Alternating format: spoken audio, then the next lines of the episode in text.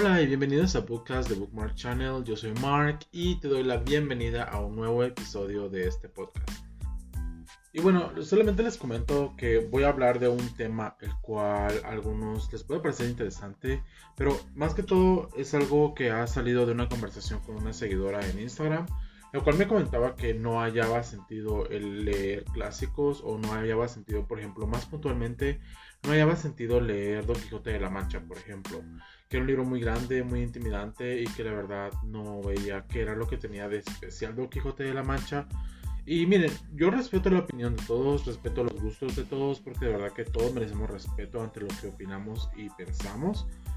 Pero esto no es como para venir a decir que esta persona está mal o está equivocada. Simplemente en la conversación resultó el tema. Yo le dije desde mi punto de vista, como estudiante de literatura, que era importante el libro por lo que significó en su tiempo o por lo que marcó, porque marcó un antes y un después en la literatura. Sobre todo y especialmente, por supuesto, en la literatura hispana, ¿verdad? O castellana en ese tiempo. Eh, no voy a meterme como a cosas muy técnicas porque hay muchas cosas que yo, que yo en sí todavía no entiendo, entonces no quiero hablar de algo que no comprendo al 100%, pero vamos a hablar de por qué es importante leer clásicos y te hago la invitación a que tú leas clásicos. Yo comencé como casi todos leyendo literatura juvenil, no sé si de hecho ya vieron mi video en, mi canal de YouTube de Bookmark Channel, hablo sobre Crepúsculo, que fue la primera saga que me leí y de hecho la saga que me hizo el lector que soy ahora. Así que mi respuesta hacia esta persona fue que el Don Quijote de la Mancha había tenido dos características muy importantes en su época y por eso fue que se convirtió en un libro muy aclamado y un clásico como lo conocemos ahora. La primera es que es un libro que se burla de los libros de caballería. Todos los libros que se habían escrito hasta ese momento eran sobre caballeros, batallas y damiselas y cosas así. Entonces Don Quijote de la Mancha se burla de esto, es como una parodia, digámoslo así en el cual eh, Don Quijote, ¿verdad? el protagonista, eh, se vuelve loco por leer tanto libro de caballería que él llega a creer que él puede llegar a ser un caballero y enfrentarse a grandes obstáculos que normalmente los caballeros en los libros de caballería se enfrentaban en esa época. La segunda, hablando de una manera como más técnica, es que Don Quijote de la Mancha rompe el cómo se escribían los libros en esa época.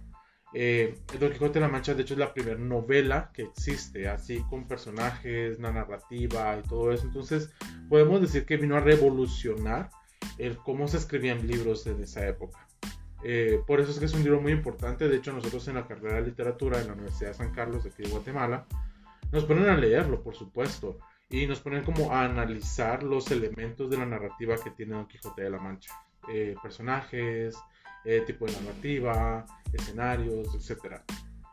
Por eso es que es muy importante Don Quijote de la Mancha como libro, ¿verdad? Eh, también hay otros libros como por ejemplo, y podemos hablar, libros que han revolucionado y por eso es que se vuelven clásicos. Bueno, la mayoría de ellos, otros tal vez porque tocan temas que en ese tiempo no eran como muy buenos, digámoslo así, o que la gente prefería como ignorar. Entonces, por eso que los clásicos son clásicos, porque revolucionan de alguna manera cómo la literatura se estaba manejando hasta ese momento, o nos muestran una manera diferente de cómo escribir. Eh, por ejemplo, también tenemos Julio Cortázar. Julio Cortázar es un muy reciente comparado a Don Quijote de la Mancha, pero con su novela Rayuela es un libro que tú puedes leer empezando desde cualquier capítulo y aún así le vas a entender a toda la novela. Entonces, eso es algo que revoluciona el cómo se escribe la literatura. Eso es lo que sucede. Otro tema que, otro comentario, mejor dicho, que yo he escuchado es el que dicen, no, es que no me gusta leer libros de antes porque la mujer era sumisa y la mujer era aquí, la mujer era allá y no, yo soy feminista y todo esto.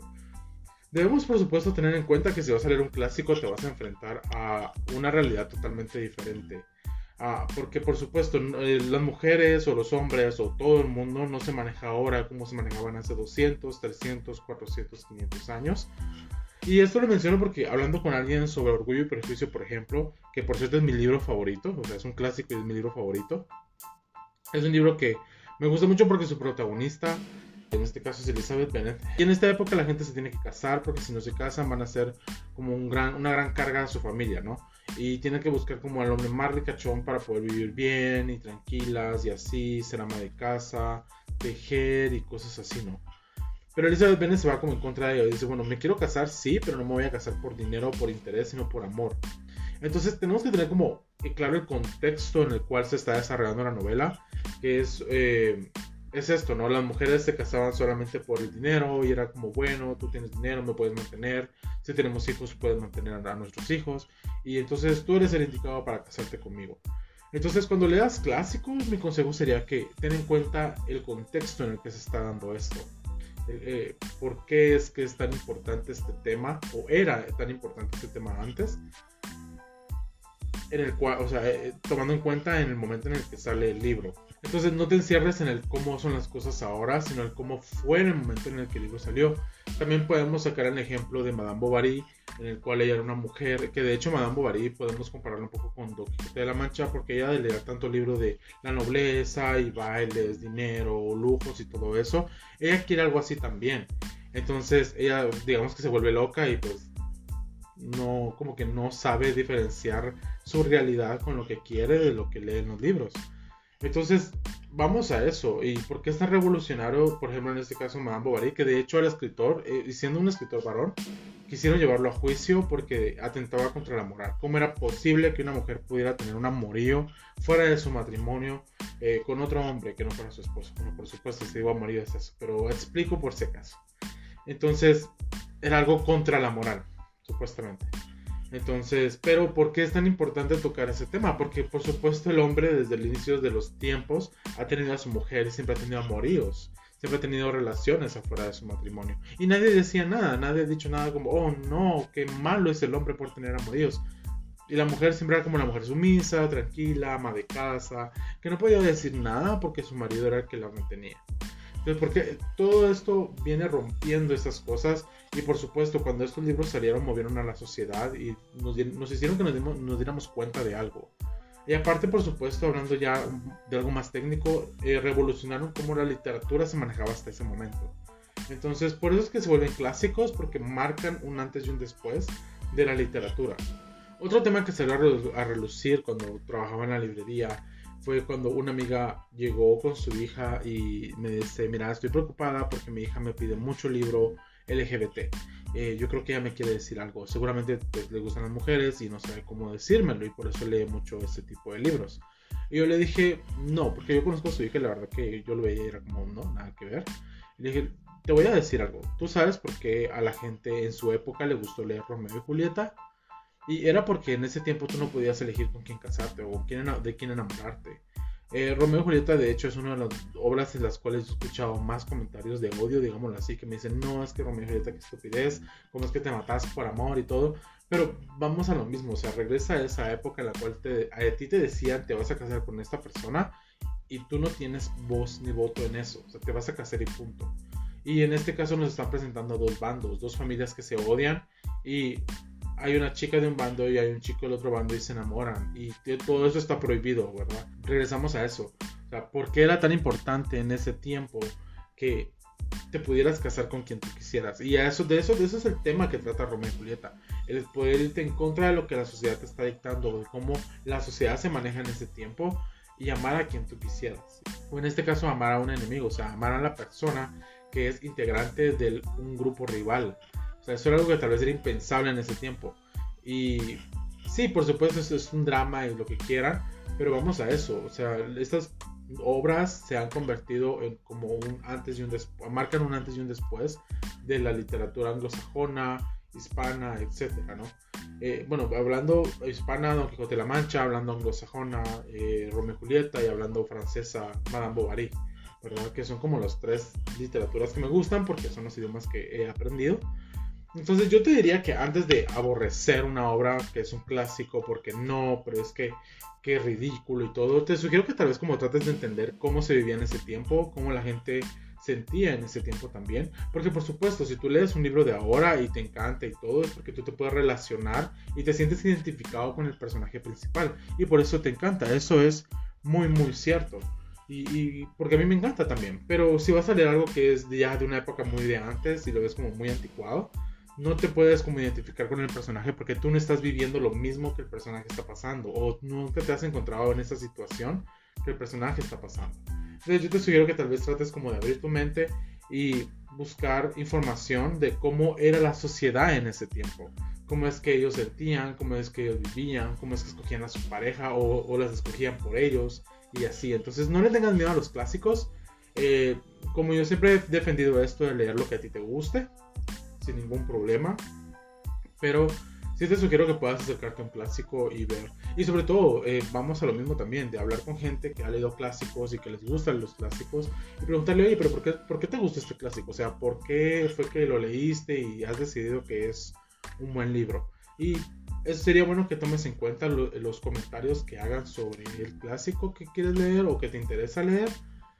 Porque es interesante. Yo la verdad no vengo a imponer nada, no vengo a decir, oye, tienes que leer clásicos porque si no, tú no has leído, no, para nada. La verdad que, como digo, soy de la opinión que podemos leer lo que queramos y lo que nos dé la gana. Pero sí sería bueno eh, que lo experimentes un poco. Y si, si quieres que te pueda recomendar algún par de libros, les soy totalmente honesto, los tres libros que he comentado, eh, que sería Madame Bovary, Orgullo y Prejuicio y eh, Don Quijote de la Mancha. Son, son tres libros que me gustan bastante, sobre todo Orgullo y Prejuicio, que es mi libro favorito. Así que te sugiero que puedas acercarte tal vez a alguien que lea clásicos y preguntarle como, oye, mira, me gusta este tipo de libro y así. Entonces, ¿qué, ¿qué, me recomiendas como para leer de clásicos? Y les voy a ser totalmente honestos. Nosotros leyendo libros como de ya libros juveniles podemos sentirnos muy identificados con clásicos. Por ejemplo, a mí me pasó la experiencia que estudiando literatura me topé que teníamos que leer literatura grecolatina, que son estos, literatura grecolatina es de la antigua Grecia, ¿verdad? Y, de Roma y todo esto. Entonces tuve que leer sobre los dioses griegos, eh, que era el libro de la Iliada, la Odisea y luego la Eneida. Y la verdad que me topé con una muy agradable sorpresa, porque yo ya había leído Percy, ya toda la saga de Percy Jackson cuando me topo con estos libros y es ver a los dioses, a mí me encantó. Yo los libros me los terminé en menos de un mes, los tres libros me los terminé en menos de un mes porque me encantaron. Y la licenciada era como, oye, o sea, te los terminaste muy rápido y todo, o sea, ¿sí te gustaron? Y fue como, sí, me encantaron y todo. Y le conté que era por esto, de que cuando yo ya leía y, miraba sobre los dioses, yo me emocionaba porque yo ya sabía quién eran los dioses me hizo hacer un ensayo, de hecho, sobre Percy Jackson y la relación que tenía con los clásicos. Y lo hice, la verdad no sé qué pasó con ese ensayo, se lo di y todo. ella le gustó bastante y me dijo que qué bueno de que yo ya había leído esa saga porque me había ayudado mucho en ese semestre en la universidad. Entonces, créanme que a veces se van a sentir como muy identificados de que, wow, o sea, los dioses griegos, por ejemplo, ah, esto lo leí en Percy Jackson, es de Zeus, es Poseidón y así. Y de hecho luego me tocó leer eh, Romeo y Julieta, por ejemplo, eh, créanme que vi mucho de Crepúsculo en ese sentido porque es como que él se mata primero y luego ella y pues luego los mueren. O sea, por supuesto no es como estrictamente lo mismo, sino que sí puedes ver como rasgos de la obra de Romeo y Julieta en Crepúsculo y por supuesto de otras obras también, Pero sí, yo te sugiero que leas un clásico, sobre todo si vas como en esa línea de que, oh, por ejemplo, me encanta Percy Jackson, te sugiero que leas la Ilíada de la Odisea y la Eneida y yo te aseguro que te van a gustar porque ya tienes como una noción más o menos de que de los personajes que aparecen en estas obras. Bueno chicos, eso ha sido todo por hoy. Espero que les haya gustado el podcast. Mm, lo lamento si me alargué un poco, pero les eh, pido y les invito a que puedan seguirme en mis redes sociales. Estoy en Facebook, Twitter, Instagram como Bookmark Channel.